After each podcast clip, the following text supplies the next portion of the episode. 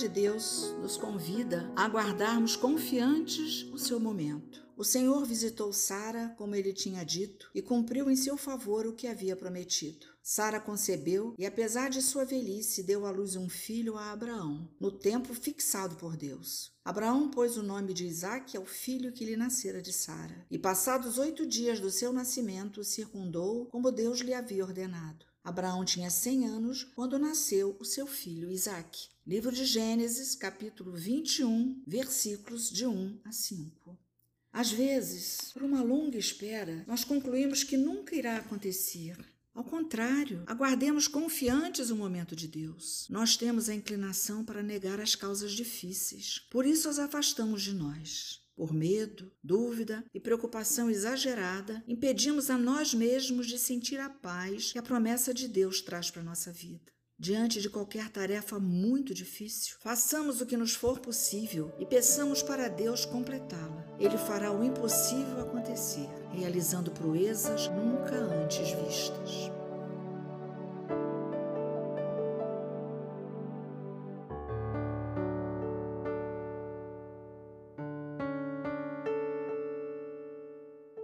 Glórias a Ti, Senhor, por mais esse dia em que a tua palavra nos alimenta, em que a tua palavra nos consola, que a tua palavra nos dá ânimo novo. Mais uma vez, Senhor, diante da tua palavra, nós vamos percebendo a inutilidade do nosso medo, da nossa dúvida, da nossa preocupação exagerada.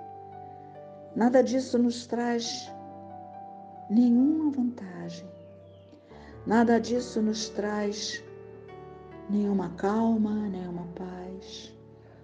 Porque a nossa calma, a nossa paz só são possíveis debaixo do teu poder e da tua honra e da tua glória. Mais uma vez, Senhor, nós vamos percebendo que aquilo que nós determinávamos como impossível, como não tem mais jeito, isto já é fato consumado, dizíamos, no momento em que colocamos diante de Ti a nossa súplica, a nossa entrega, vamos percebendo a Sua mão agindo seu coração operando prodígios no meio de nós. Perdão, Senhor, pelas vezes em que deixamos de sentir a tranquilidade, a paz, o sossego que a Sua promessa nos traz e ficamos ainda duvidosos, receosos, como se não lembrássemos que a cada dia o Senhor pode e faz milagres acontecerem no meio de nós. Porque somos um povo que muitas vezes tendemos a nos afastar daquilo que nos parece muito difícil. Logo dizemos: não sou capaz, não vou conseguir, é melhor nem tentar, já estou muito velho ou já estou muito atarefado. E, e vamos largando para lá aquilo que o Senhor toca no nosso coração. Nós vamos fazendo que não é a verdade, nós escutamos, foi impressão nossa. E o Senhor insiste, o Senhor insiste a nos dizer: levanta-te e come, segue em frente eu estou contigo. Agora, aqui diante do trono da tua graça, mais uma vez o nosso coração vai ganhando esta firmeza na fé.